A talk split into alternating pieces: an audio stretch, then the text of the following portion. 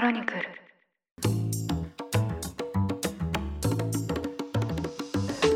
おはようございます。9月21日水曜日ニュースコネクトあなたと経済をつなぐ5分間パーソナリティの野村貴文です。この番組では1日1つ5分間で世界のメガトレンドがわかるニュースを解説していきます。朝の支度や散歩通勤家事の時間などにお聞きいただけると嬉しいです。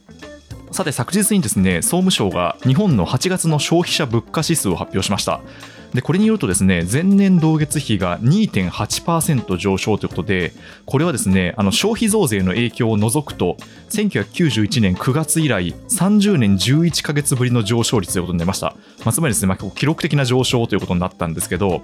まあ、皆さんどうでしょうかね？物の値段が上がってるなと感じることって最近増えましたでしょうか？なんか私はですね、まあ、日常的に買い物をするんですけど、まあ、まずはやっぱりこうガソリンが上がってるなということとですねあとですねこう電気代とかガス代っていうのがたまにこうこう明細を見るとうわっていうふうに思ったりはしています。で食料品に関しては上がってるには上がってるんですけどまだですね結構例えばそのメーカーとか小売店が価格上昇を吸収しているところもあるのかなと思っています。なのでひょっとしたら本格的な値上げはこれからなのかなとも思ってヒヤヒヤしています。でまあどうなんでしょうかね。この物価が上がるっていうのはもともと政権の目標でもあったわけなんですけど、まあ、それっていうのはその給料も上がるっていうのが前提になっていたわけで特にこの円安ですとあの給料は上がらずに物価だけ上がるっていうようなことがですね、最近あの起きてしまっていまして、うーんという感じもします。で、まあ、ただ、あの、うーんとずっと言っていてもしょうがないもんですから、なんとかですね、個人で防衛できることは防衛したいなと思っていまして、そのためにもですね、あのニュースを日々チェックしていくのは大事なのかなとも思っています。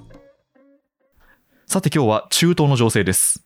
アフガニスタンを実効支配するイスラム主義勢力タリバンは19日、拘束していたアメリカ人技術者マーク・フレリクス氏を囚人交換によって解放したと発表しました。このフレリクス氏はアフガニスタンの現地で10年にわたって開発プロジェクトに携わっていましたが、2020年にタリバン政権によって誘拐されまして、アメリカが解放を求めていました。このフレリクス氏の解放と引き換えに、アメリカからはバシル・ノルザイ氏という人物の身柄がタリバン政権に引き渡されました。このノルザイ氏は2013年に死亡したタリバンの創設者ムハンマド・オマル氏と非常に近い関係にあった部族指導者です。アフガニスタンのメディアによりますと、首都カブールの空港に到着したノルザイ氏は、タリバンの関係者から盛大に迎えられたということで、今後政権の要職に就く可能性も指摘されています。一連の動きについてバイデン大統領は、解放交渉を成功させるには難しい決断が必要だったとコメントしました。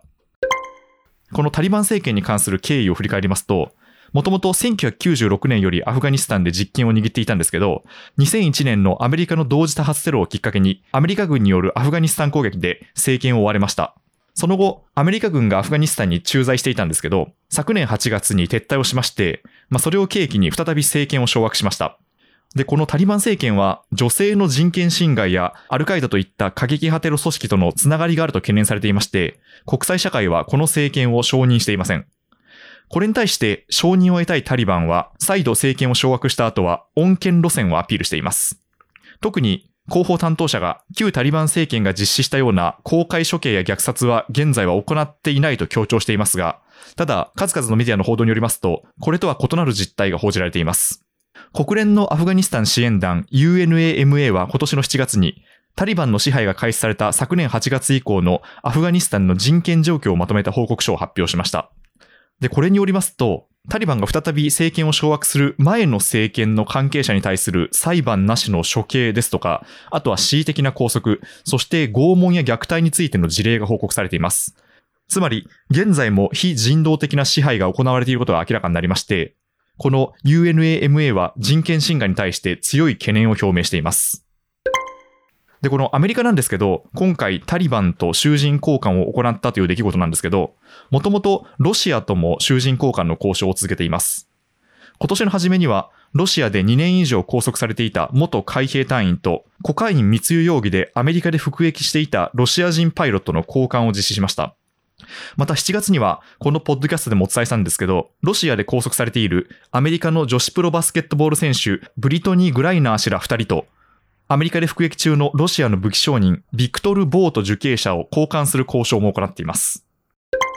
で、これまでアメリカの政府は、外国政府との囚人交渉に対しては消極的な姿勢を示していました。まあ、というのもですね、こういう事例が起きると、滞在中のアメリカ人を現地で拘束して、交渉の材料にされるという懸念が生じるためです。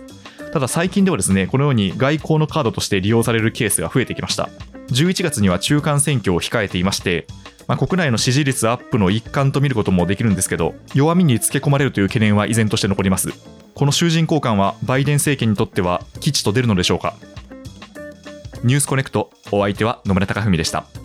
番組への感想は「ハッシュタグカタカナ」で「ニュースコネクト」とつけてツイッターに投稿ください。もしこの番組が気に入っていただきましたらぜひフォローいただけると嬉しいです。それでは良い一日をお過ごしください。